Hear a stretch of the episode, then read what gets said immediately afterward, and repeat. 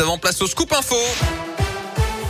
Et l'actu de la Loire et de la Haute-Loire avec vous, Gaëtan Barallon. Gaëtan, bonjour. Bonjour Yannick, bonjour à tous. On débute avec vos conditions de circulation. C'est fluide actuellement sur les grands axes autour de saint de Rouen et du Puy. Simplement des ralentissements à vous signaler quelques coups de frein sur la RN88 avec des travaux, notamment dans le secteur d'Issingeau où désormais vous ne circulez que sur une seule voie dans chaque sens.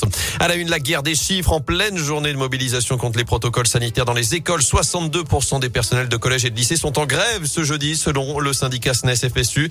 Le ministère de l'Éducation nationale parle de seulement 23% d'enseignants grévistes dans le second degré, 38% en primaire, alors que plusieurs centaines de personnes défilent depuis ce matin dans les rues de saint de Rouen et du Puy.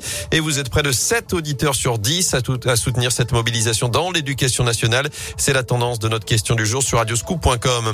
Dans ce contexte, les derniers débats au Parlement avec cette commission mixte paritaire qui se réunit cet après-midi pour que députés et sénateurs s'entendent sur une version commune du pass vaccinal après le vote au Sénat hier.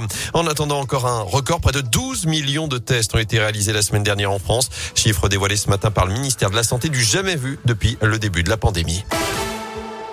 Dans l'actu dans la région, ils sont bouchers, boulangers, coiffeurs, soudeurs ou encore charpentiers. Ils s'affrontent en ce moment à Eurexpo près de Lyon. Les finales nationales des World Skills, sorte d'Olympiade des métiers, ont lieu aujourd'hui, demain et samedi. Qu'ils soient étudiants, salariés ou apprentis, ils vont tenter d'être les meilleurs dans leur domaine. Les vainqueurs représenteront la France à Shanghai pour les mondiaux cette année. Ceux qui ont déjà participé veulent aussi donner envie aux autres de se lancer. C'est le cas d'Alan Bontemps, un Stéphanois médaillé d'argent comme tailleur de pierre aux mondiaux de Kazan en Russie. C'était en 2019. Quand on arrive à l'international, ben ouais, là on représente notre pays et du coup le, métier euh, pour euh, toute la France.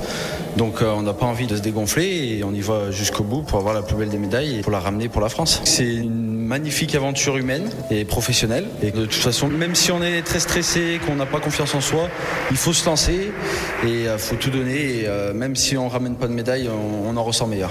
Et que vous soyez apprenti, salarié ou étudiant, vous pouvez vous inscrire pour l'édition 2024 dont la finale internationale aura lieu à Lyon à condition d'avoir moins de 23 ans. Enfin, c'est la polémique du moment. On en parlait dans La Terre, la Pierre et vous. Cette baguette de pain à 29 centimes, initiative lancée par Leclerc pour défendre le pouvoir d'achat des Français selon l'enseigne, ce qui attise la colère des agriculteurs, des acteurs de la filière du blé, évidemment des boulangers qui dénoncent une concurrence déloyale alors que le cours des céréales et les coûts de production ne cessent d'augmenter, plus 30% en un an pour le blé. En foot, les derniers sésames pour le chaudron. Les dernières places pour ASS Lens sont désormais disponibles pour le grand public. Je vous rappelle que la jauge est fixée à 5000 spectateurs maximum pour cette rencontre samedi à 17h. En revanche, il n'y aura pas de derby ce week-end en National 2. La rencontre entre le Puy et Andrézieux est reportée après la découverte de plusieurs cas de Covid au sein de l'effectif andrésien.